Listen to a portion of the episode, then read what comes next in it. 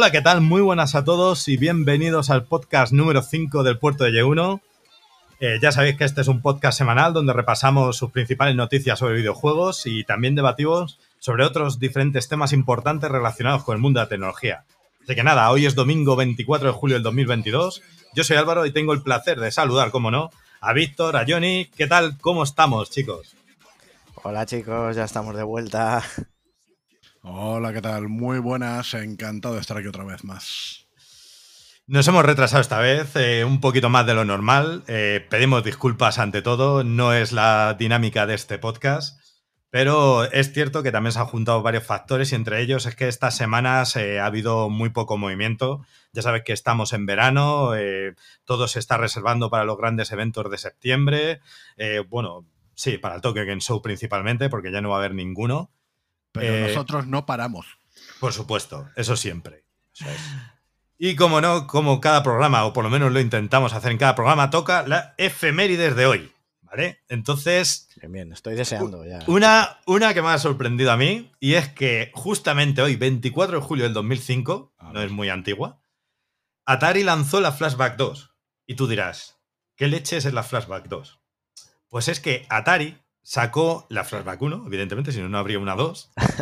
que, claro. Inesperado. Que el porqué de esta efemérides es que me gustó mucho. Y es que la Flashback 2 es, por así decirlo, como una especie de reinvención del Atari 2600, de la original de 1977. Esta Flashback 2 era más pequeña, mm, creo que eran dos tercios más pequeña y más ligera, obviamente, la otra era en madera. Y la diferencia que hubo con la 1 es que la 1 era circuitos integrados lo que tenía en su interior. Pero lo bueno de la Flashback 2, y por eso me gustó para esta efemérides, es que introdujo Atari toda la circuitería original del Atari 2600. Es decir, es una Atari 2600 íntegra con diseño actualizado y encima más pequeña y que además podía correr perfectamente todos los juegos de la consola original. Sin emuladores, Super NES Mini.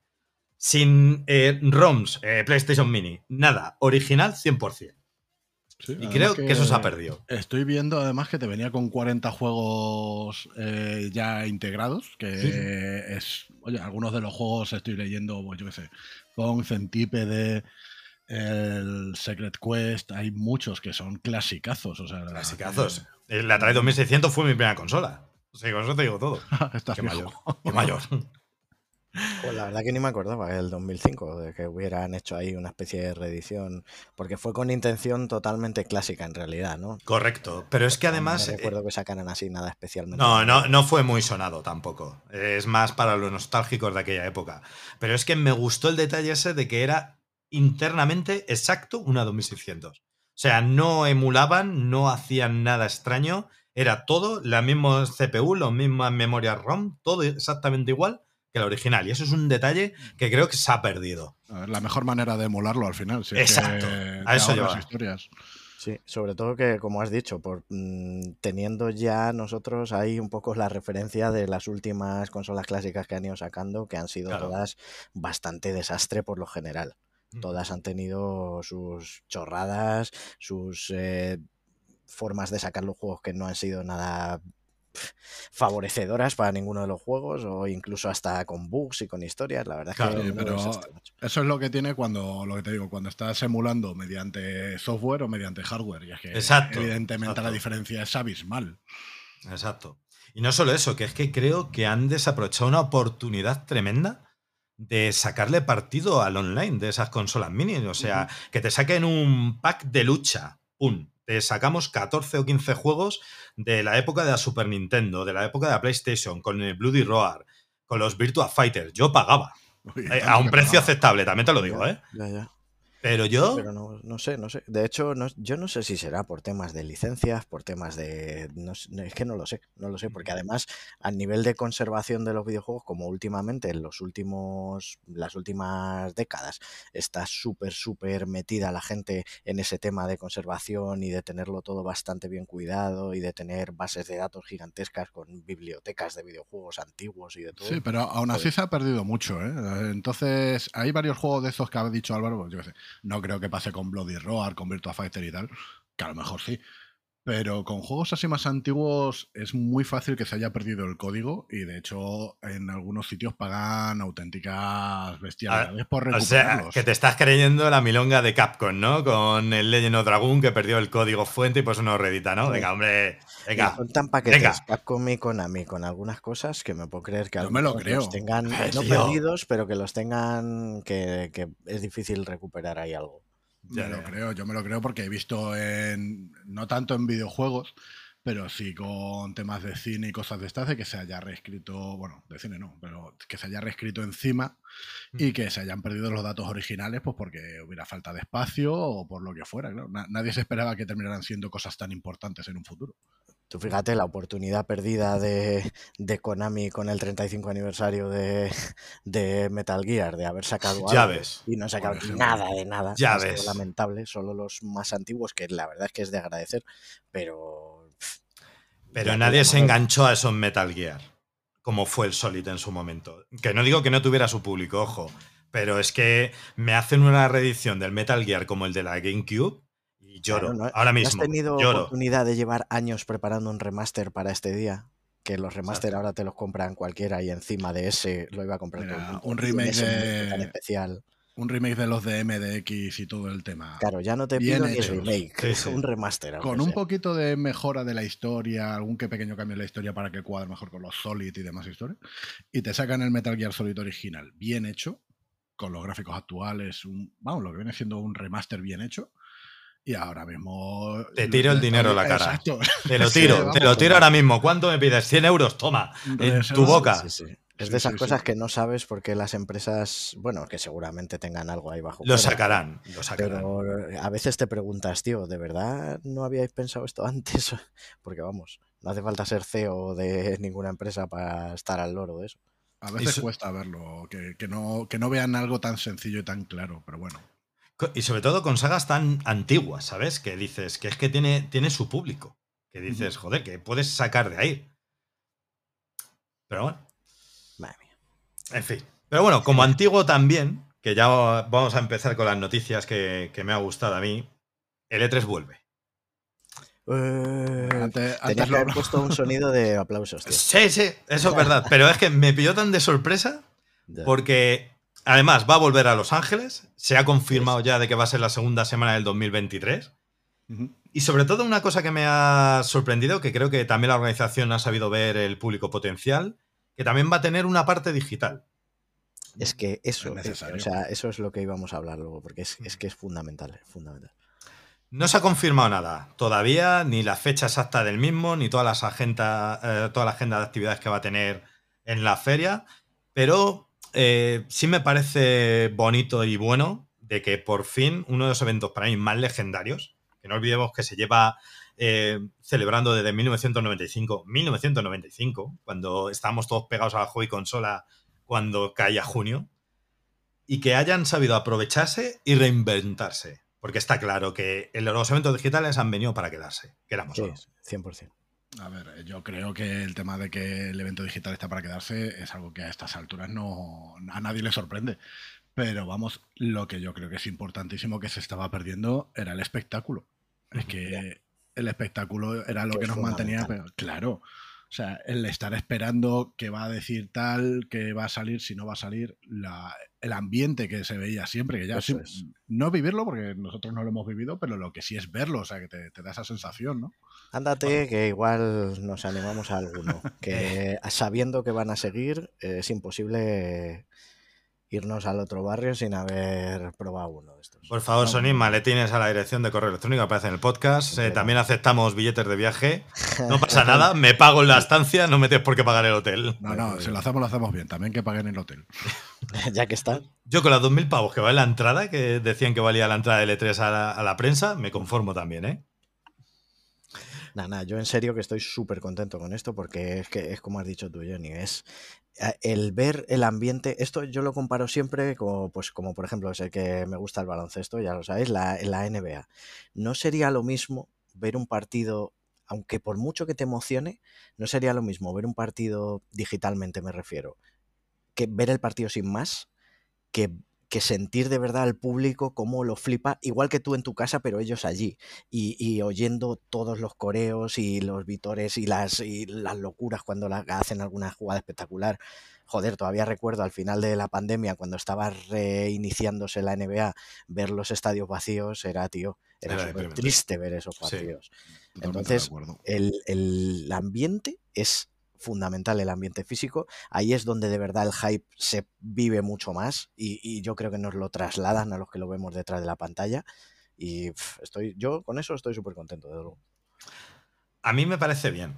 Lo que pasa que sí entiendo de que a día de hoy llevar a uno o dos periodistas de cada editorial es costoso. No lo neguemos. No te hablo de los medios americanos, que obviamente juegan en casa, pero llevar a periodistas de toda Europa allí entiendo que el evento digital tenga, tenga su mercado y cada vez mejor porque dices, eh, es que lo haces desde tu casa sin tener que pagarte dietas, sin estar fuera de tu casa una semana sin ver a tu familia, etcétera, etcétera. Sí, pero bueno, también es cierto, yo creo, no hablo desde el desconocimiento, yo no soy periodista, pero desde luego el tema del networking, de que los periodistas siempre han tenido un plus allí, de que se conocen entre ellos, de que los editores cojan y te lleven en un privado y te enseñen cosas extra. Eso sí. Creo que eso evidentemente se perderá si estás con el tema de, eso, de solo digital.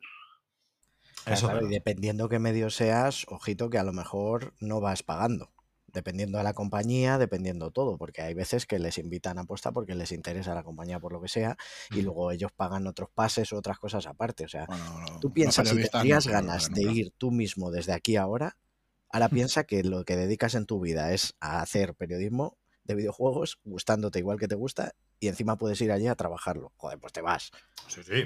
Sí, eso no lo niego, eso no lo niego, eh, por supuesto. Pero vamos, si me voy ayer, me iba ayer pero que es cierto que los eventos digitales para el tema de las empresas cada vez es más cómodo por ese sentido, porque ya no tienes que pagarlo todo, que es, es un dinero, pero que vamos, a mí yo totalmente de acuerdo. A mí me parece perfectísimo. No, no, sin duda. Y, fíjate que creo y estoy convencidísimo, y además esto lo he hablado con vosotros y lo voy a repetir ahora, que es como otra, como cuando dije lo del God of War y apareció la fecha del God of War, pues esto es otra. Eso es impresionante, eh. Te hago la ola, te hago la ola. Mirad, y, el bayoneta, perdón, también lo dije y salió bayoneta con fecha. Pero vamos, eh, yo, te digo, eh, todavía no hemos conocido el verdadero formato de eventos digitales. Es decir, y, lo vais a reconocer que ya lo he hablado con vosotros previamente. Yo una de las cosas que siempre he pensado y que me parece que está yendo la cosa por ahí, que van a empezar, es seguro que vamos a acabar viendo pases digitales.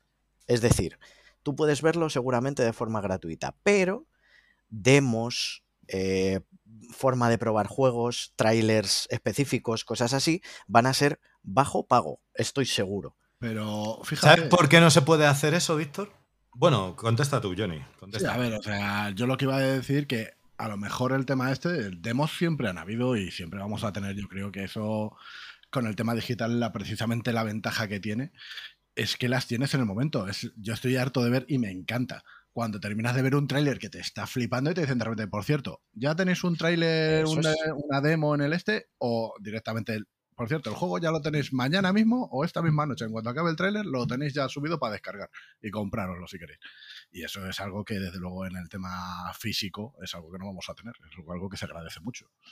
Claro, por eso te digo que estoy 100% convencido que los próximos formatos van a probar el hecho de eh, vais a verlo igual que siempre, vais a disfrutarlo igual que siempre. Eso sí, os vamos a dar a los que queráis pagar un pase digital con X dinero, que espero que no sea una cosa loca, vais a poder probar lo mismo que van a probar los profesionales que vienen aquí, es decir, versiones alfa, versiones beta, que les dejamos aquí para que echen un vistazo, para que tal, pero lo vais a tener disponible a los que tengáis eso. O, o, fijaros por dónde va lo que veo la lógica, los que tengáis suscripciones como PlayStation Plus Premium, que ya de por sí a día de hoy deja pruebas especiales de juegos y prometió pruebas como muy guays en el futuro.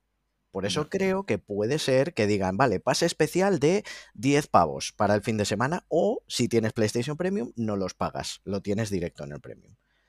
O si tienes el Xbox Pirri, que lo saquen en su momento, no lo pagas porque ya lo tienes en tu suscripción Creo que los eventos digitales, que a día de hoy dan mucho dinero por publicidad, pero van a acabar sacando también dinero por ese lado y que a mí no me va a parecer mal, ¿eh? porque siempre que lo den 100% gratuito todo lo normal y luego opciones súper especiales bajo pago, pues oye, si quieres la pagas y si no, no, pero tú vas a disfrutar de tu evento igualmente. Creo que van a ir por ahí. ¿eh? A ver, tiene sentido, pero yo más que versiones alfa, porque no olvidemos de que todas las versiones alfa de los juegos, ya sabéis que reunían a todos los periodistas en un cuarto concreto, sin cámaras, sin nada, y que veas el juego propiamente dicho. Yo creo que serían demos completas, no versiones previas o alfas, más que nada porque ya sabemos cómo está el mundo hoy de Internet, que de un documento doc te sacan toda la historia del juego entero. O sea, imagínate darle la versión alfa. Serán lo suficientemente inteligentes para sacar lo que les interese en el momento, pero seguro que se han Exacto, eso sí que me cuadra más. Más que dar versiones alfas, yo creo que serán ediciones ya más redondas, más finalizadas, porque por eso mismo, por lo que comento. Pero bueno, me gusta mucho. Esa teoría me gusta y la voy a apuntar hoy 24 de julio para futuro para futuro podcast decir, el día 24 de julio lo dijimos. Vamos apuntando para la porra, meto cinco pavos. Como, como también dijimos en su momento, eh, ¿qué pensaríais de un, de, un DVD, pero de Dragon Ball? Pues zas, ahí lo tienes. Se acaba de confirmar el Dragon Ball Breakers, que ya va a salir el 14 de octubre para todas las consolas incluso para Play 4, eso sí que me ha sorprendido. Lo único que la edición de Switch me parece que es al 7 de noviembre, lo que tienen que esperar. Lo bueno, que es un precio bastante económico. Eh, creo recordar que era 14,99 la versión normal.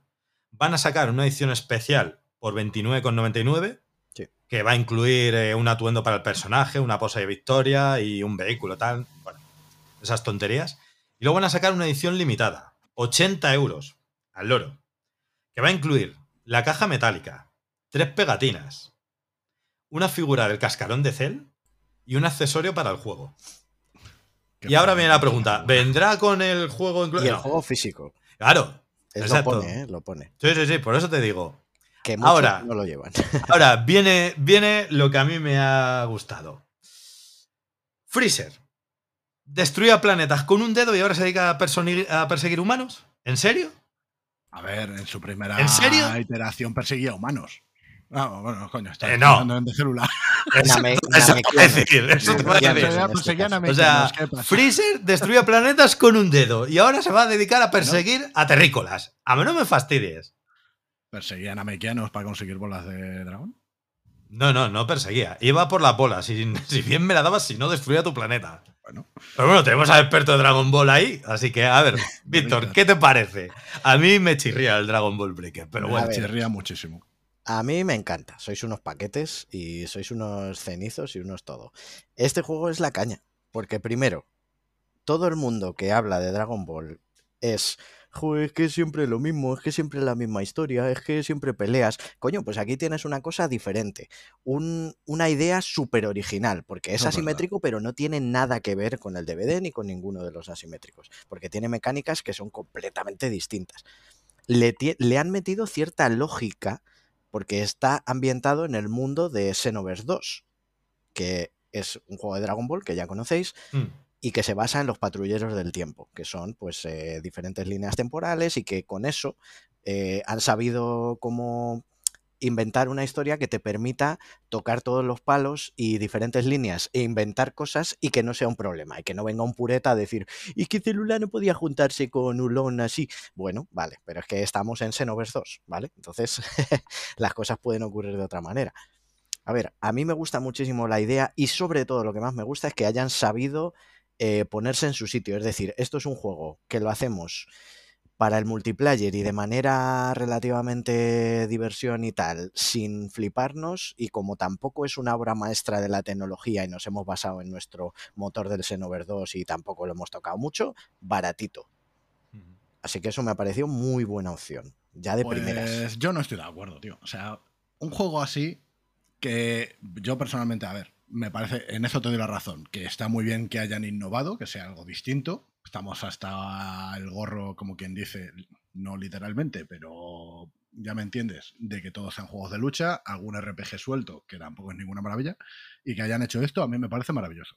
Dicho esto, el juego, lo que es en el lore, bueno, tiene alguna lógica, pero la verdad es que por en favor a las mecánicas se mea en muchas cosas del lore, pues yo que sé, que hace Bulma intentando ligar con célula para.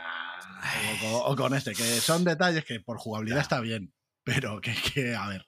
Claro, pero no olvidemos lo que ha dicho Víctor, es que se basa en una esta paralela del Xenoverse 2, que ahí tiene lógica. Bulma en la vida va a hacer algo así. No, no, claro. pero bueno, entiendo que por mecánicas sea. Mecánica graciosa, diferente. Pero luego que te cobren 15 pavos por el juego, ya te digo que no, yo no lo veo. O sea, yo entiendo que esto debería ser un juego free to play con sus microtransacciones o lo que fuera. Que sí es cierto que han habido muchas historias ahora, pero microtransacciones cosméticas, eh, poses y tal, que hemos visto que tiene poses de victoria, tiene movidas de esta, lo de siempre. Los potara. Los potara, cosas de estas. Estéticas. ¿Qué pasa? Que yo sé que esto estamos hablando de que nos van a dar, pero es que luego van a meter microtransacciones también y, y, lo sabemos, porque es que son así. Y no estamos hablando de una compañía pequeña. Entonces, estoy totalmente en contra que se cobre. Y lo de la versión de 80 pavos, pues sí, muy bien la caja y todo el rollo, pero es que la figura me parece horrorosa, Bueno, igual, al menos es algo distinto que para un coleccionista de cosas así específicas de Dragon Ball dirá, joder, es algo muy guay que no he visto nunca. La, eh, la carcasa de célula, de cuando vuelve del futuro y se transforma, joder, no lo, eso no lo encuentras en ningún lado. Vale, sí, es un poco fea a nivel de tal, pero coño, yo qué sé. Al menos es, es, lo que te digo, al menos es algo distinto. De la el nada. Lo quiera lo compre y el que no, no, por lo menos no te obliga. De la nada, Víctor, me sale, por ejemplo, que mira, una figura que no está hecha, que no recuerdo yo haberla visto nunca, y sabes que me he mirado mucho temas de estos. Es, por ejemplo, un célula eh, evolucionando, saliendo del cascarón, por ejemplo. Que saliendo, por ejemplo, pasando de la primera fase a la segunda. Algo así que sería una estatua que se saldría, pero es que que me pongas el cascarón abierto sin es que no, no Johnny, pero es que es como dice Víctor, claramente esa edición está encaminada a coleccionistas fanáticos de Dragon Ball, o sea, recuerda que cuando tú y yo estuvimos en Japón y visitamos muchas tiendas en Akihabara, muchas tiendas de figuras, no vimos nada, nada parecido a lo que ha salido eh, ahí. O sea, y mira que vimos de One Piece y de Dragon Ball lo que quieras y más. O sea, pero total, lo que quieras y más. Pero evidentemente, eh, yo creo, como dice Víctor, estoy totalmente de acuerdo. A mí, a mí me parece horrible. O sea, literalmente me parece horrible, horrible. No me gusta, me parece feo pagar 80 euros para eso. Pero para una persona que es fanática de Dragon Ball, raro que Víctor no se la compre, no diga, pues mira, eso no lo he visto y quiero tenerlo en mi colección porque es feo, pero es exclusivo. Que al fin y al cabo es lo que buscas. Que a mí me, a mí me pasa que, bueno, que pues eso, me parece. No, me parece el tipo de figura que me gustaría tener, pero puedo entender que edición súper coleccionista. Pues si me pones una figura mega estándar de Goku así, pues vaya mierda, ¿no? Claro. Pues esa me la puedo comprar una mejor en otro lado. Eh, no sé, pero, ¿qué es lo que te eh, digo? Eh Yo creo que hay opciones mejores, como te he dicho, por ejemplo, pues, células evolucionando, no sé. Sí, sí, sí. no, no ha sido la mejor opción del mundo, pero por lo menos mm, es lo de siempre. Nadie te obliga a comprarte la esa, pues ellos perderán dinero, pues ellos sabrán. Pero si te obligan la de 15, que es lo que me parece. No van a perder dinero, y lo sabes perfectamente. La de, la de 15, insisto, eh, joder, mm, a ver, qué mínimo, por lo menos, de, sabes que podían haberlo puesto a 40 y no lo han hecho, por lo menos ya es un detalle, ya saben en qué mundo se están metiendo. Sí, harán microtransacciones después, pero por lo menos ya los developers han prometido que esto va a ser estilo DVD a nivel de todo el rato queremos ir evolucionando el juego con parches y con movidas para dar, pues, eh, fidear un poquito el multijugador y que todos vayáis eh, mejorando la experiencia a través del tiempo sin cobrar. Habrá que ver si es verdad. Veremos si es verdad, pero bueno. No todos los juegos son el DVD. Víctor, eso, a eso llegaba yo. Víctor, ¿tú crees que lo van a mimar siendo la trayectoria de Bandai Namco con la saga? Bueno, con el Fighter lo han hecho. El único. Pero siguiendo toda la trayectoria, desde los Budokai, desde eh, los Xenoverse, eh, ¿tú crees que lo van a cuidar tanto? Solo porque los Xenoverse sí que están hiper cuidados. Los dos. Y el 2 además le han dado muchísimo y la gente juega muchísimo todavía al Xenoverse 2. Entonces, yo creo que con que le, jueguen un poquito bien a este juego y le den un poquito de cariño, hagan caso en las betas cerradas, que por cierto avisamos que hay betas cerradas por si oís este podcast en, más o menos en el momento en el que lo emitimos, el, en agosto el día 6 y el día 7 hay betas cerradas que te puedes inscribir ya a ellas. Entonces, si de verdad se curran el que la gente les diga cosas y ellos las mejoren y tal, y luego a lo mejor pues habrá que probar para ver la jugabilidad y luego, igual luego es una castaña, pero no sé, a mí por lo menos ya para cerrar, para no liarme mucho, porque yo que sé, me he visto todas las mecánicas, me he visto todas las cosas, por lo menos es algo que te permite jugar a algo de Dragon Ball con un montón de detalles icónicos y de vehículos icónicos y de paisajes icónicos, personajes icónicos, de forma distinta. Por lo menos es una buena idea el arriesgarse a hacer algo distinto, no como otros que solo hacen lo puto mismo siempre. No, cuidado. Eh, a mí es que me ha parecido, a mí personalmente este juego, como el Evolve, pero con una skill de Dragon Ball. ¿Te acuerdas, Johnny, del Evolve? Sí, me acuerdo. O sea, por eso te digo, ¿eh? ya hicieron antes eh, experimentos con ello, no de Dragon Ball, obviamente. No lo veo igual, porque en el Evolve sí que tenías que perseguir al bicho y todo. Claro, por eso te digo que. Pero bueno, me, me da miedo por eso. Pero bueno, también otra saga de los 80, que no tiene nada que ver con el mundo del manga, que es Terminator. Eh, Nakon ya acaba de confirmar que va a sacar lo que todo el mundo esperaba, un juego de supervivencia ambientado en el mundo de Terminator. Perfecto. Perfecto. Eh, increíble. Chapo. Su nombre provisional es Terminator Survival Project. Original, ante todo. Se lo han currado, se lo han currado. Original ante todo. Que además, los creadores del Terminator Resistance, no sé si os acordáis de ese juego de sigilo de la PlayStation 4, mm, ellos actualmente. Me no acordarme, pero sí me acuerdo. No, era tan malo. No era tan malo, ¿eh? pero sí, sí, entiendo, entiendo a Víctor porque sí. A mí me cansó. Pues esos están trabajando ahora actualmente en otro juego también de los 80, que de otra saga también de los 80, que es el Robocop, el Road City, en primera persona, brutal. O sea, me encanta. Y a su vez, otra saga de los 80 también, que es Alien, ya ha confirmado de que están desarrollando un nuevo juego de Alien, también en un solo jugador este, no va a ser Survival. A lo Isolation. Exacto, exacto. Y que encima, lo mejor de todo, en un Real Engine 5. Ya si te quieres morir de miedo, apaga y vámonos. eso sí que va a ser espectacular. El Alien lo, no lo pienso jugar, no lo pienso jugar. O sea, si ya el Alien Isolation era muy bueno, ya que además se convirtió para mí, bueno, para mí, para, toda, eh, para todas las personas que le encanta este mundillo de videojuegos, en, dicen el mejor juego de terror más valorado de los últimos tiempos. Eso te iba a decir, que mucha gente que le gustan los juegos de miedo en general y que sí, no está muy valorado. fan de Alien y tal, sino que le gustan los juegos de miedo, eh, han dicho que, a ver, tiene sus cosas, como todos, por la parte así un poquito de la historia que todo el mundo siempre comenta que está un poquito fuera de onda y tal, pero, pero todo el mundo le pone como del, si no el mejor, que lo dicen muchos, como has dicho tú, de los mejores de miedo de, toda la última sí. época. Sí, sí, sí. Además, tú imagínate, Víctor, ya con la noticia, tú imagínate el Terminator, un estilo de Alien Isolation, que no te puedas enfrentar directamente a los Terminators, nada más que huir y esconderte. Sería brutal. Pues hombre, siendo survival. Survival va a ser más rollo de Ya, ya, ya, ya, pero imagínate el estilo de Alien Isolation que bien encajaría con un Terminator. Un juego bien hecho de Terminator, totalmente. Sí, sí, sí, espectacular. Aunque, aunque yo lo veo más que va a ser del rollo eh, mm, como el Rust y esto, ¿sabes? Juegos de supervivencia muy grandes, con mapa grandísimo, ambientado en la época del posapocalíptica de los Terminators, que está todo jodido. Y yo creo que va a ir más en ese plan. No sé, ya te digo, a mí el Terminator es un juego que me llama muchísimo, es una saga que me flipa, sobre todo. Yo lo siento, me flipa. espero, espero que si va a tener algo de historia, que estaría muy bien que metieran ahí por ahí algún detallito y tal, si tiene algo de historia, espero que esté centrado en las primeras dos películas, como mucho la tercera, y ya me estoy pidiendo arriba. Hombre, el T800 es el T800, va a ser sí, sí o sí. Lo van a meter. a ver, es si impepinable. a ver si no te empiezan con cosas de las nuevas películas, ¿sabes? Quiero decir. Sí, bueno, de las dos primeras van a entrar seguro. Seguro, seguro. Que 800, T1000 y cosas de estas, seguro. Y luego con el tema del de Robocop, pues, que me saga más mítica que la de Robocop. Además, el vídeo es increíble.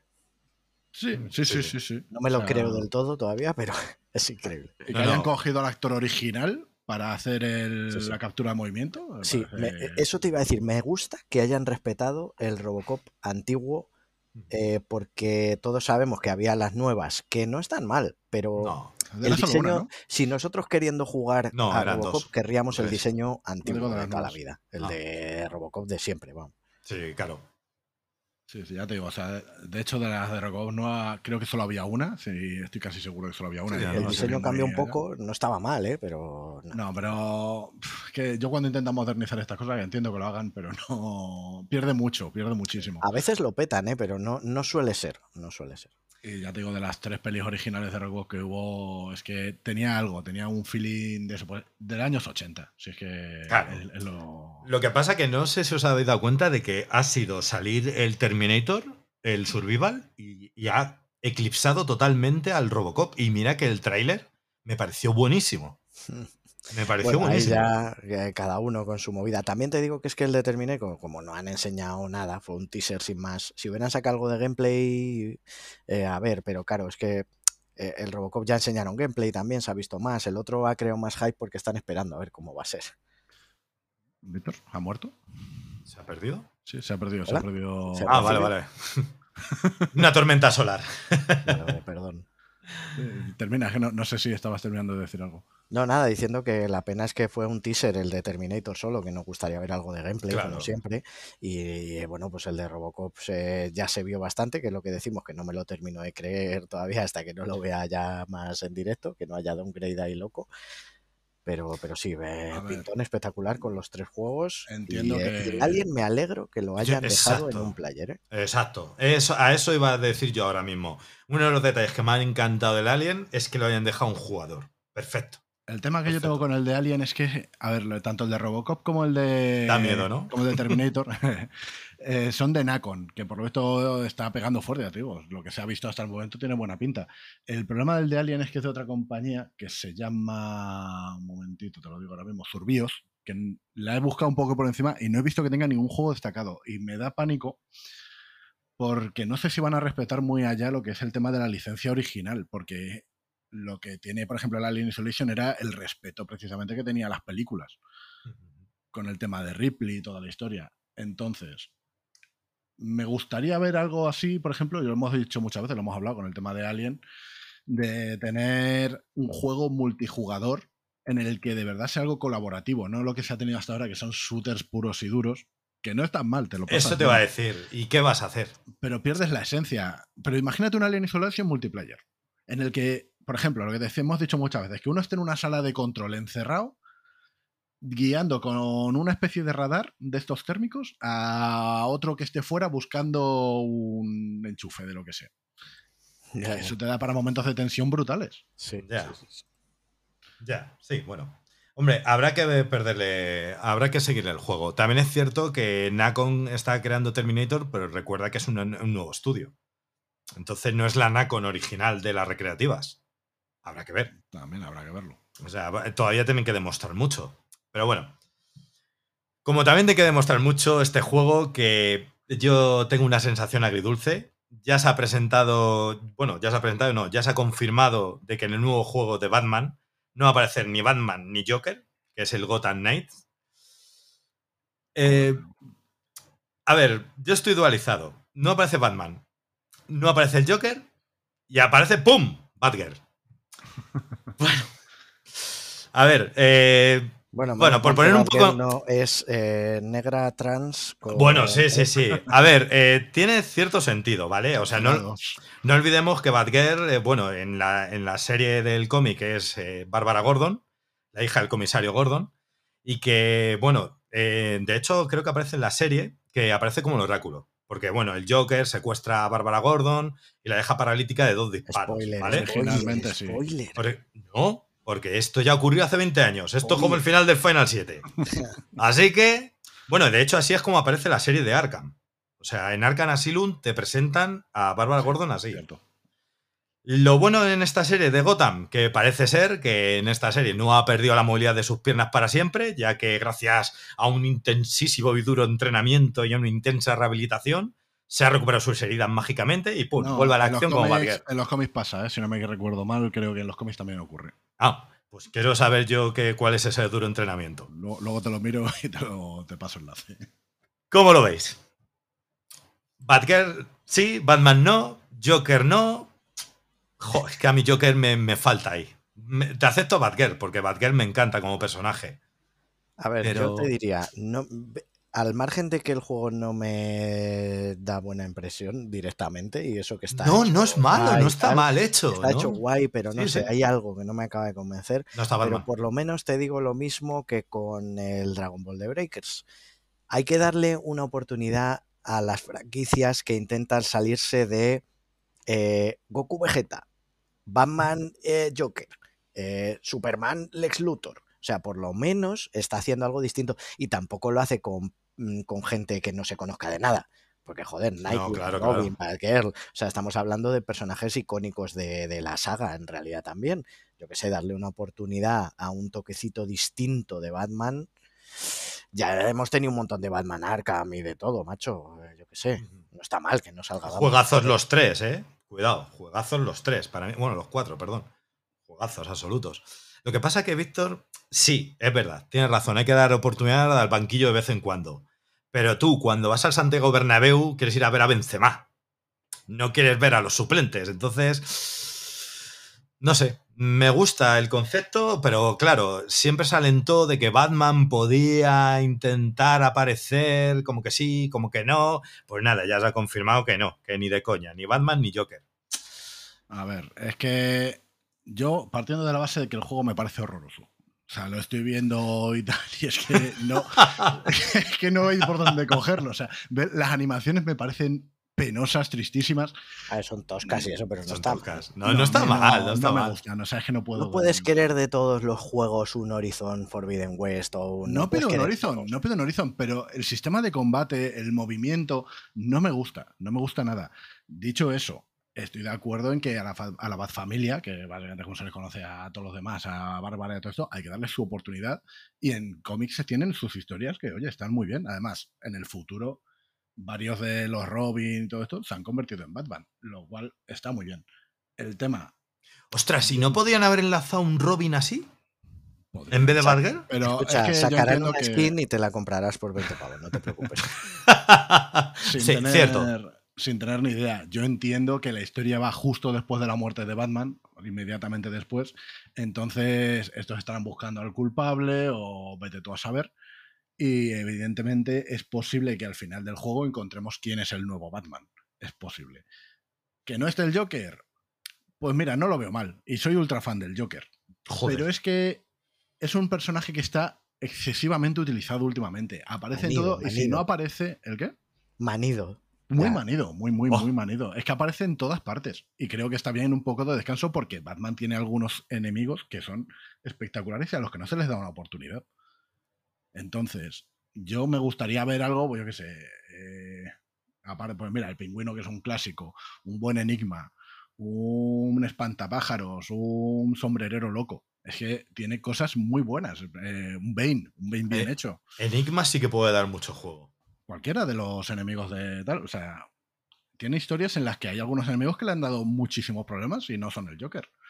Entonces, eso a mí no me parece un problema de que no aparezcan ni Joker ni el Batman. Pero es que el juego me pinta horroroso, tío. bueno, lo, lo, de siempre. A lo mejor luego lo pruebas con otra actitud y tal y más o menos cuesta. Pero sí es verdad que, lo, si lo he dicho yo al principio también, no llama demasiado. No se le ve especialmente guay. Yo por salvarle algo quizá sería a lo mejor un multiplayer bien hecho que pueda estar bien, que cada uno controle su personaje y tal y vayas haciendo misiones, podría estar bien. Pero vamos, no, no le tengo mucha fe a este juego. Bueno, habrá que seguirle la pista. Como se suele decir, no deja de ser un juego de la franquicia de Batman. Siempre puede ser interesante. Sí, la verdad es que sí, al final Batman da mucho juego. Lo que pasa es que es eso, sin Batman habrá que verlo. Ah, eso sí. Pues bueno, en la siguiente noticia eh, es un juego que yo le llevo siguiendo la pista desde el 2021 que dijeron que iban a salir y no salió. Y que, bueno, ya se ha confirmado que el nuevo juego eh, basado en la franquicia de Harry Potter, el Hogwarts Legacy, va a tener dos ediciones especiales, según una nueva filtración. Además, eh, lo bueno de todo es que en la primera edición, la deluxe y la de coleccionistas, en la coleccionista se va a entrar una nueva montura y que nos van a dar tanto en la versión eh, deluxe como en la coleccionista un acceso anticipado de 72 horas para que podamos jugar cuanto antes.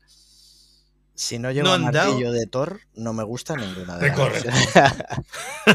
O sea, a lo mejor te dan ahí para que le puedas coger la varita a Harry Potter, tío. No, han dado una fecha todavía. Pero se sabe que va a ser en algún momento de lo que queda de este año, que cada vez va quedando menos. Pero, bueno, y una montura también. Eh, no sé si lo he dicho que van a, que van a, darlo. Bueno, a darlo no, a pagarlo. ¿Qué tal? ¿Le tenéis ganas? ¿No le tenéis ganas? Sé que Víctor no es muy fan de la saga de Harry Potter. Yo sí, yo estoy ahí de, de one, pero.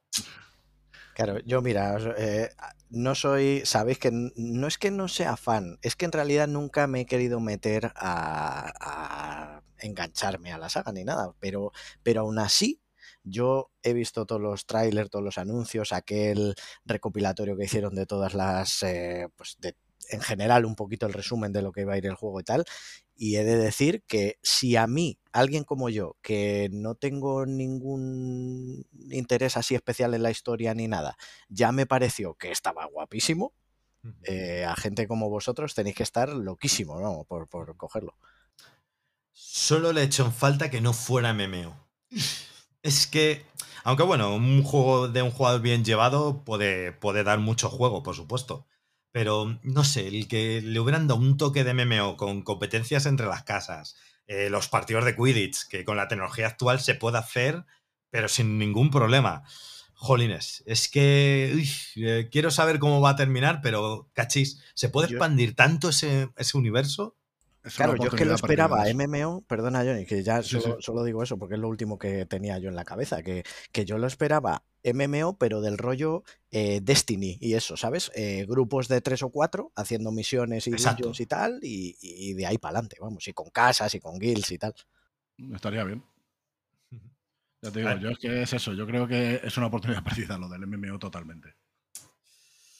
Sí, yo también lo creo a ver, es cierto de que en este juego te va a permitir vivir todo tipo de aventuras, igual que en la saga original y explorar el mundo mágico. Pero que yo creo que poder hacerlo con tus amigos estaría buenísimo. Yo creo que le hubiera dado un enfoque mucho más abierto y, jolín, ante que no puedes actualizar un juego y meterle DLCs, expansiones, puedes hacer enorme el universo. ¿Estoy yo delirando? ¿O cuando empezó todo lo del Hogwarts Legacy, allá por 2018 me parece que fue, no se habló de que la idea era hacerlo MMO? Es que eso lo creo recordar yo. Lo mismo es otro juego, simplemente han decidido que, sería mejor la experiencia como un solo jugador. No, a mí sí me suena que van a sacar un juego de Harry Potter MMO. Así que a mí sí que me suena. Sí, en el fondo me suena también, pero vamos. De todos modos, ya te digo, las, las ediciones especiales de ser así tampoco, al final es todo cosmético. Si eres muy ultra fan, pues oye, bienvenido sea. Te van a dar ahí una cajita metálica, una algunas cosillas ahí que molan.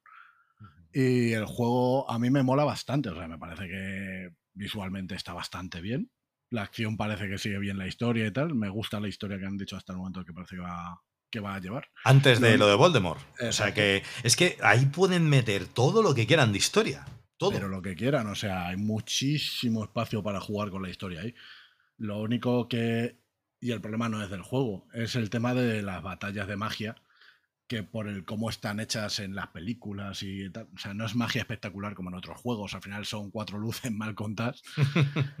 y eso es lo único que me echa un poco para atrás, que los combates de magia y tal no los veo que vayan a ser tan espectaculares como para, para ser realmente algo épico. Pero vamos, lo demás del juego, ya te digo, a cualquier fan de Harry Potter creo que tiene que estar dando palmas con las orejas. Ahí, estoy de acuerdo con Johnny.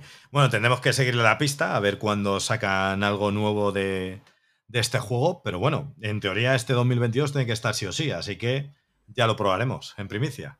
si, no lo retrasan otra vez. esperemos que no. bueno, pues ya la siguiente noticia es eh, algo que a mí me ha sorprendido, que Hombre, no me ha sorprendido porque la verdad es que ha sido un juegazo y para mí uno de los que han remontado en la parte de su vida final de la PlayStation 4 y que es el Gozo Tsushima, que ya ha alcanzado la increíble cifra de los 9 millones y medio de unidades vendidas. En tres días consiguió vender 2,4 millones de copias mm, y automáticamente se convirtió en la nueva licencia de Play 4 más rápidamente vendida de la historia de la consola. Eh, claro, ahora me diréis, bueno, pero es que el God of War y el Spider-Man ya superaron esa cifra en menos tiempo. Ya bueno, pero es que esos se basa en una propiedad intelectual más conocida. O sea, que este es una nueva licencia y vender eso me parece una exageración. Eh, yo he jugado poco al Ghost of Tsushima y para mí la sensación, junto con el Days Gone y el Ghost of Tsushima, me parecieron dos mundos abiertos muy, muy bien diseñados. ¿Cómo, lo habéis visto? No sé si Víctor llegó a jugar al Days Gone, que de hecho me picó él a jugarlo, pero a mí me pareció un mundo abierto espectacular. Yo, vamos, yo al Days Gone todavía lo tengo ahí en la recámara porque como sé que me dijiste que estaba bastante guay mundo abierto, lo quiero jugar con tranquilidad, porque además me han dicho que al principio a los que son como yo, que no, que no tienes especial interés, pero luego te metes y te picas. Mucho, mucho. O sea que todavía estoy esperando, pero quiero, quiero que hable Johnny primero, porque luego voy a, luego ya entra la Sony y me vais a molestar. Así que adelante, yo. La disertación viene de aquí el amigo Víctor. Eh, nada, yo no tengo mucho que decir. El disco no lo he tocado. Eh, si me lo recomendáis, pues le, le, daré su oportunidad y a ver qué tal está. Lo que sí te digo, el Ghost of Tsushima lo platiné en su momento y me parece una maravilla de juego. O sea, de esos 10 millones de unidades vendidas prácticamente, me parecen totalmente merecidos. Es uno de los juegos más bonitos que recuerdo en los últimos años, dentro de lo que viene siendo una triple A. Que luego ya sabes que en, los indies siempre te encuentras los juegos bonitos. Johnny, ¿tú crees que es el mejor juego de Play 4? Uf, no, no creo que sea el mejor. Sin embargo, es de lo mejorcito que tiene Play 4 de calle. Si el mejor quizá no, pero tanto el sistema de combate, que, la verdad es que es lo más satisfactorio que recuerdo en los últimos años, quitando el Final Fantasy VII Remake y, y a lo mejor God of War, de lo que yo he jugado, claro. Luego, el tema de escenarios súper bonitos, los duelos son espectaculares. Pero yo creo que no es el mejor, pero tiene que estar muy cerca de lo mejor de Play 4. Víctor. Vale, pues ahora, eh, mira, lanzo aquí una petición. Cuando ya tengamos gente que nos escuche así más de seguido y tal, si hay alguien que le mola la música, que me haga una melodía de Capitán Sony para que la pongamos cuando me ponga la capa, ¿vale?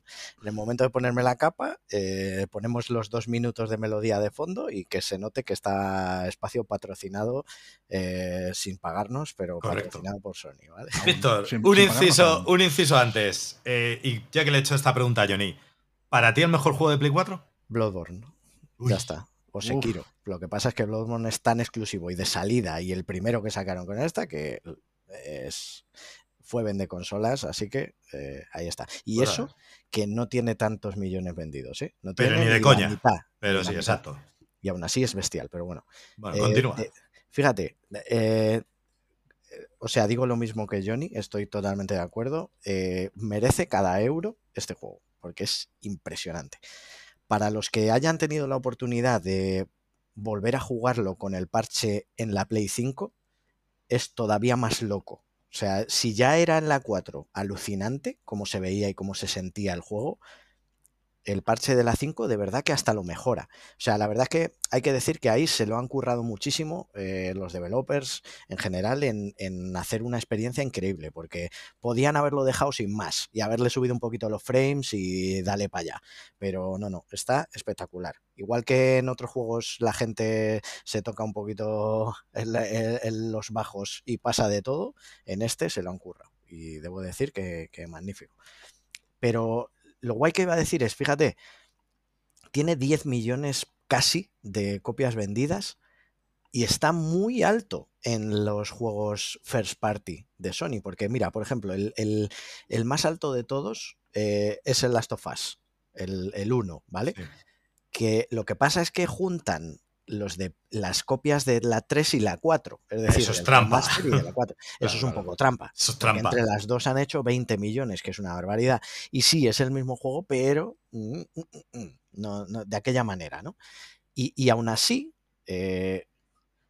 5, 6, 7, está el séptimo, el Ghost of Tsushima. Y como dices tú, siendo una cosa completa y absolutamente eh, nueva. Es que por eso tenía que meter la noticia. Lo que está encima, Álvaro, es tal y como has dicho tú. Es decir, Last of Us es el 1, Marvel Spider-Man el 2, Horizon Zero Dawn, que hay que dársela, pero aún así era un poco más antiguo, salió con la Play en su momento, era como, como muy iniciador también del movimiento Play 4, como fue Bloodborne en su día, entonces tiene también ese punto por encima de Ghost of Tsushima a nivel de característico. Pero yo creo que el Horizon se ha reactivado con el 2. Con el Forbidden West. No con el 1. Porque el 1 yo creo que pasó. a ver, es un buen juego, no lo niego. Pero creo que pasó muy desapercibido. Excepto en el 2, que por lo visto es una locura. No tengo una Play 5, no puedo probarlo. Cuando salga en PC sí.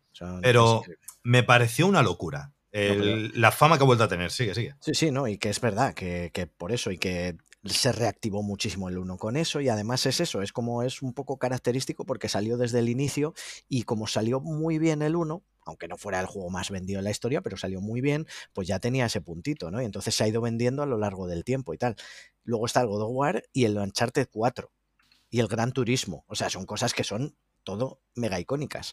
Y ahí de repente se te cuela un pequeño samurai, que es un maquinón total, una idea completamente nueva, espectacular, vamos. Yo, le, cada euro que se gasta en Ghost of Tsushima, espectacular. Y además un eh, vende consolas, ¿eh? Sí, sí, sí. No, Porque vendió, reactivó las ventas. No olvidemos que el Ghost of Tsushima salió en la última parte ya de vida de la Play 4. Sí, fue de, por eso te iba a decir que fue de los que ya salió cuando todo el mundo estaba esperando cosas ya para la nueva generación. Y fue como un golpecito ahí de, mira, todavía tenemos cositas guapas ahora para finalizar, ¿no? Esta, esta parte de la 4 y tal.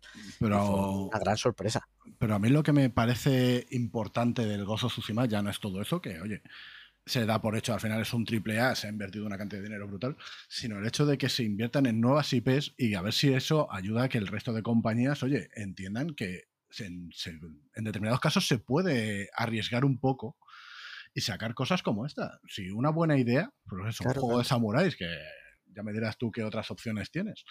Una buena idea. Y en una época, Johnny, en la que, como en una época en la que los juegos de samuráis estaban bastante vistos ya, porque habían salido el Nioh y el Nioh 2, había salido el Sekiro, probablemente uno de los mejores juegos de la historia, que va de, de samuráis también. O sea, había bastantes cosas por ahí, entonces, joder. Sí, pero no tienen esta misma ambientación. Al final, esto, si te fijas, es casi, a diferencia de cosas como el Nioh o el Sekiro, esto es más como, una, por ejemplo, una peli de Kurosawa. Como puede ser, por ejemplo, el tema con el Red Dead Redemption, que también hicieron una peli de vaqueros, básicamente.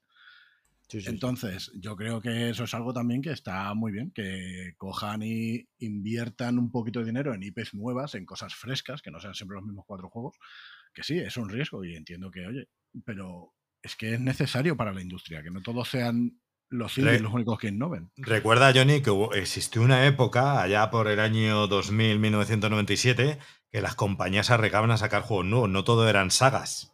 En aquella época, pero Vamos a ver, o sea. De, hace ya 15 años. Claro, por eso te digo que no es algo novedoso el sacar cosas nuevas. Es que eh, el mundo de videojuegos está así porque hubo grandes diseñadores, grandes directores y grandes empresas que apostaron dinero por sacar nuevas sagas adelante y que eso se ha perdido con los meses. Pero es que, con los años. Bueno, con los años, perdón. y el tema es. Y fíjate, hay muchísimos detractores de Kojima, pero por ejemplo, Kojima ahora mismo está haciendo lo que le sale del rabo sacándose juegos nuevos, juegos que, a lo mejor luego son una puta mierda. Como puede ser a lo mejor el de Death Stranding o lo que sea. Y te podrá gustar o no te podrá gustar. Pero son cosas nuevas, que es que es algo que es necesario. Es como el cine. O sea, el cine estamos hartos de remakes y de repetir historias y de repetir cosas que hemos visto. Y creo que es algo muy necesario que las grandes compañías, que son las que tienen de verdad la pasta, se jueguen también el tipo eh, un poquito y nos muestren cosas nuevas, como tú dices, hace 20 años. Sí, sí, yo veo necesario este tipo de juegos y además que... Y, fíjate, lo último que diré de este juego, porque eso es que me encanta, es uno de los pocos juegos 100% un jugador, single player 100% orientado y dedicado, que tienen un multiplayer espectacular magnífico, súper bien hecho, súper bien cuidado, que no revienta nada de la historia principal y que se puede jugar completamente aparte, gratuito, por cierto, y con un montón de parches y de cosas nuevas para mantenerlo activado. Mm, vamos, lo que ha hecho esta gente con este juego es para darles un aplauso. Todavía queda mucho por delante, o sea que no es algo que se vaya a acabar de vender. Pero vamos, eh, apostáis. una peli ya, ¿eh? Claro, eso te va a decir. Que, eh, además, aparte, las series y pelis que van a salir, yo estoy convencido de que va a salir el Ghost Tsushima 2. Seguro. Sí, sí, seguro. De hecho, está confirmado, si no me equivoco. Me viene, me viene a la cabeza ahora que ya confirmaron el Tsushima 2. Están en ello, están en ello. Perfecto. Pues bueno, el siguiente juego que te puede gustar o no te puede gustar este juego, pero que hay que reconocer que lo han hecho muy bien y se lo han currado, es el No Más Sky. Eh, el No Más Sky acaba de sacar una actualización gratuita, bastante grande. Después de anteriores expansiones como el Sentinel y el Outlaws, ha llegado esta que se llama Endurance, que va a estar gratuita ya desde ya mismo, hoy.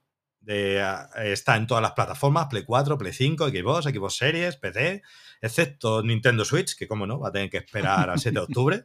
Sí, ya sabes que la Switch son los, los últimos para todo. Sí, sí, van a su ritmo.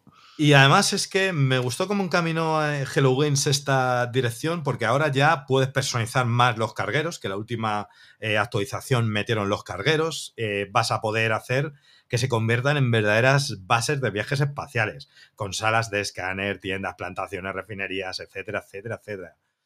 Y lo bueno que, de que tiene todo esto es que encima es gratuito.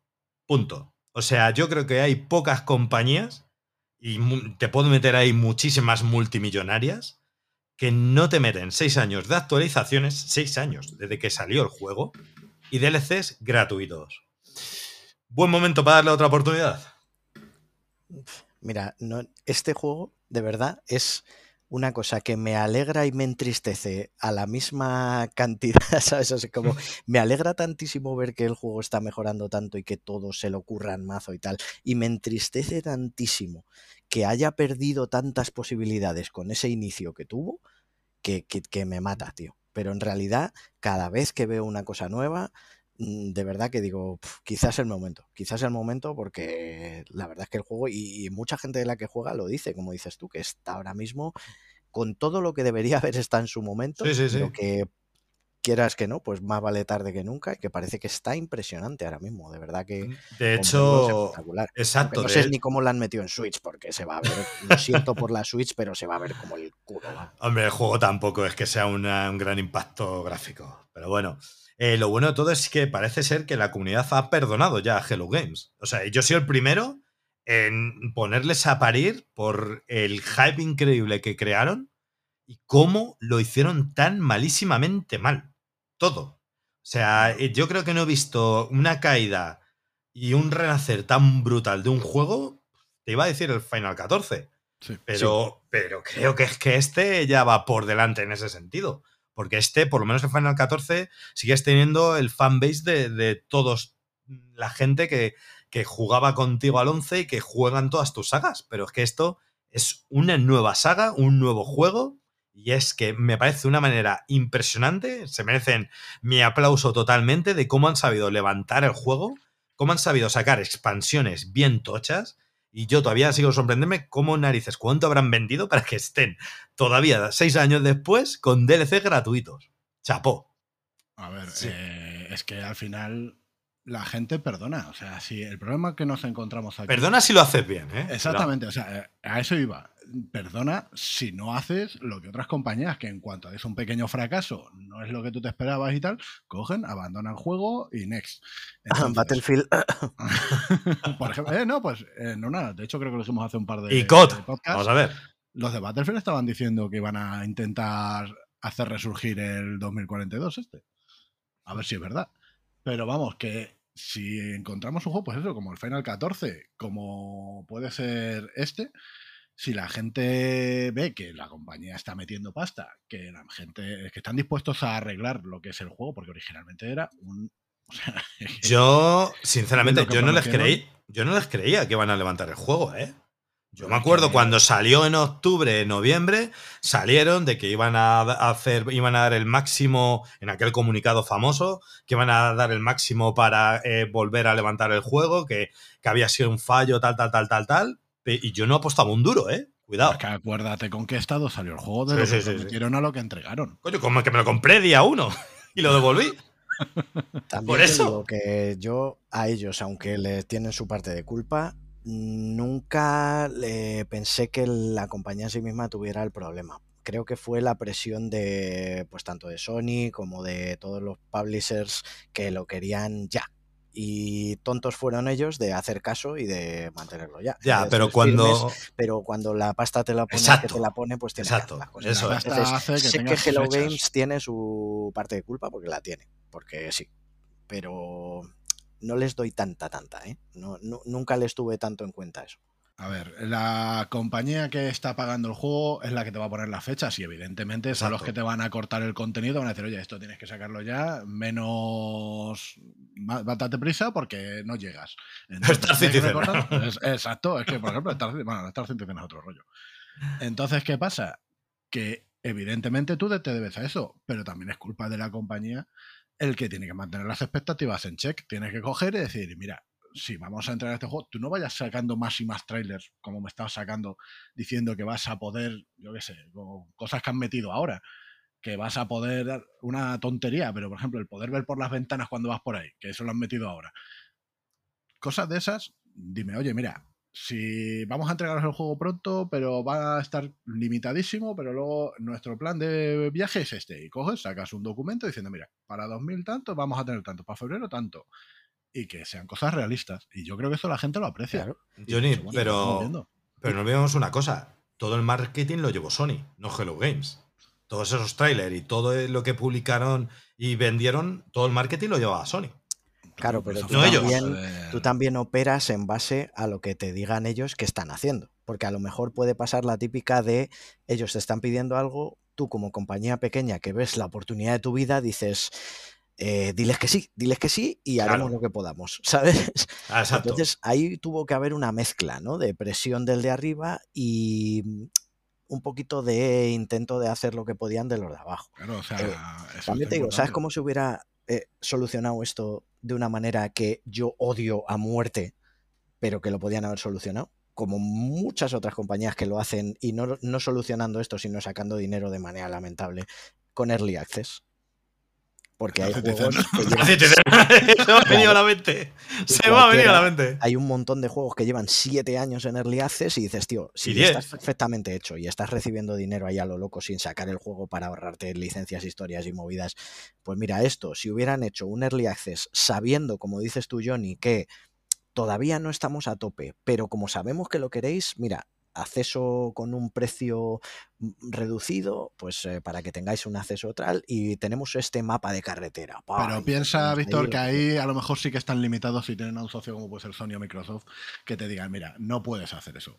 yo necesito que tú me saques un juego completo, necesito para tal fecha que me lo saques.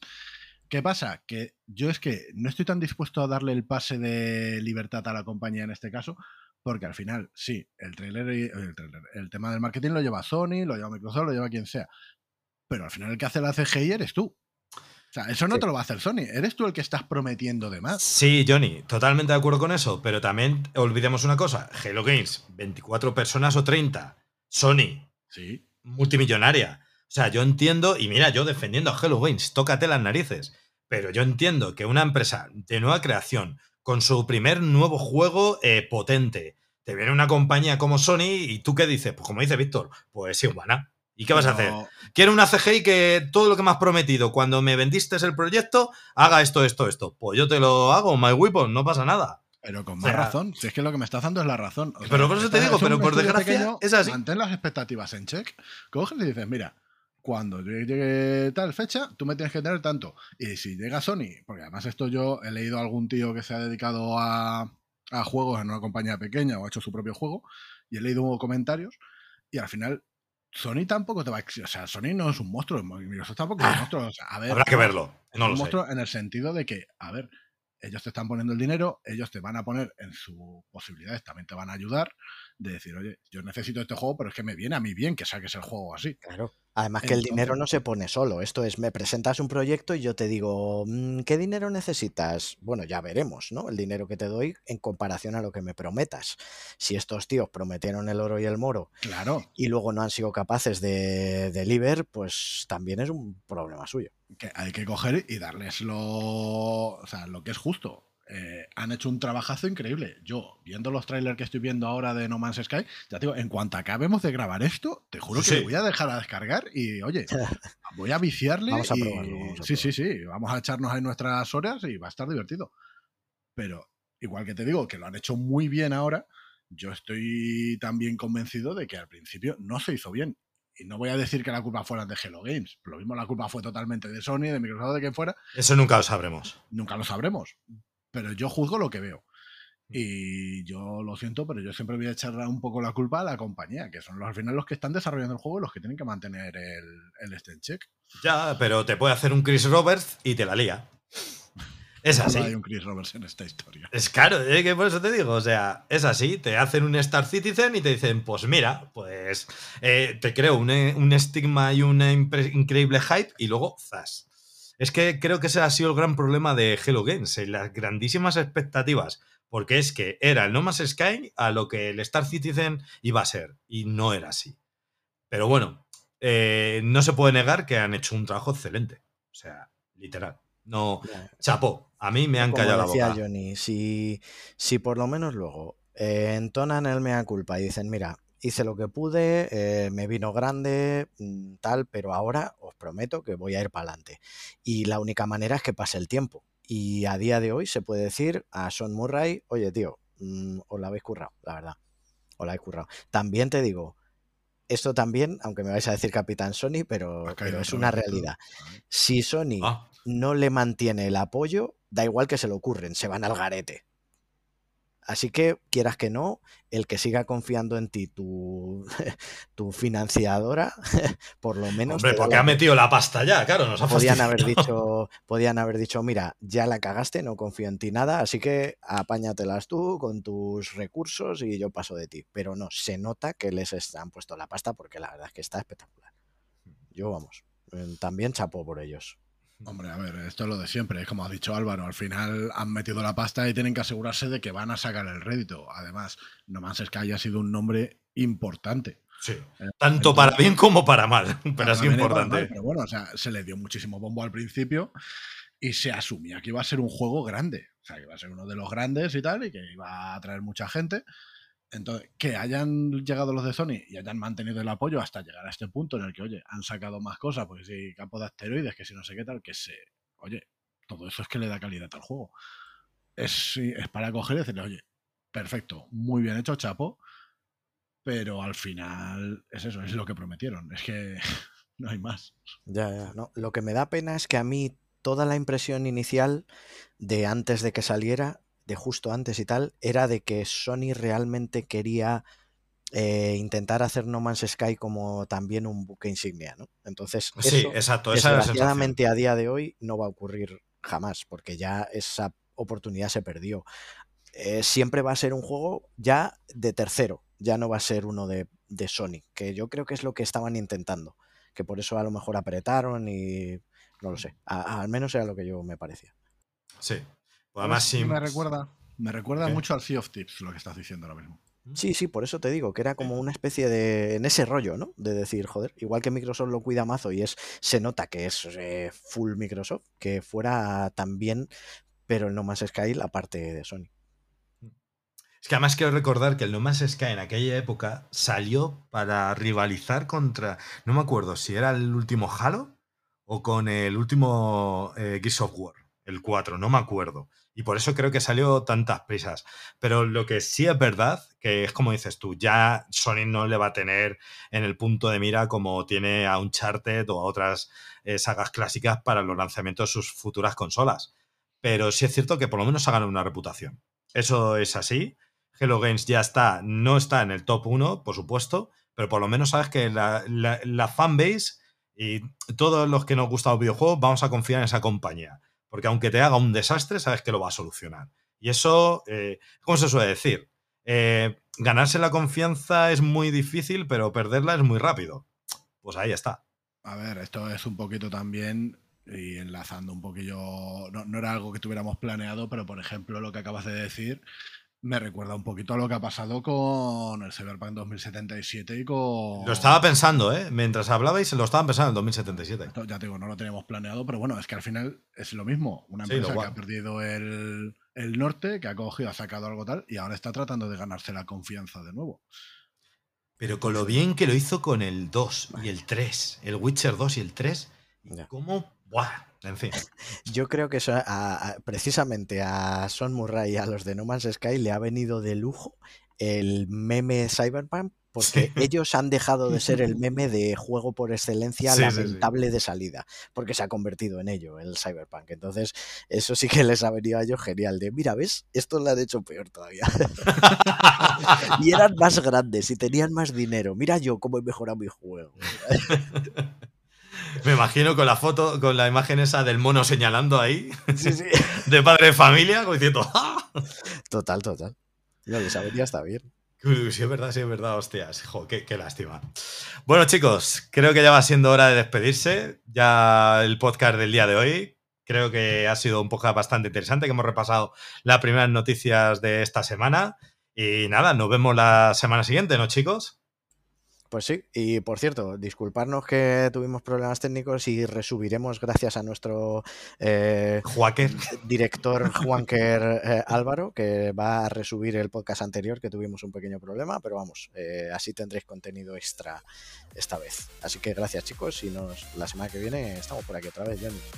Pues sí, aquí estaremos la semana que viene, si no se nos cruzan los cables ya hacemos algún otro especial o alguna cosa rara. Y nada, muchísimas no spoilers. Eh, bueno, nunca se sabe. No spoilers. Nunca se sabe. Y muchísimas gracias por escucharnos y nada, buena semana, gente. Pues nada, chicos, nos vemos y ya hasta la próxima. Hasta luego. Hasta luego.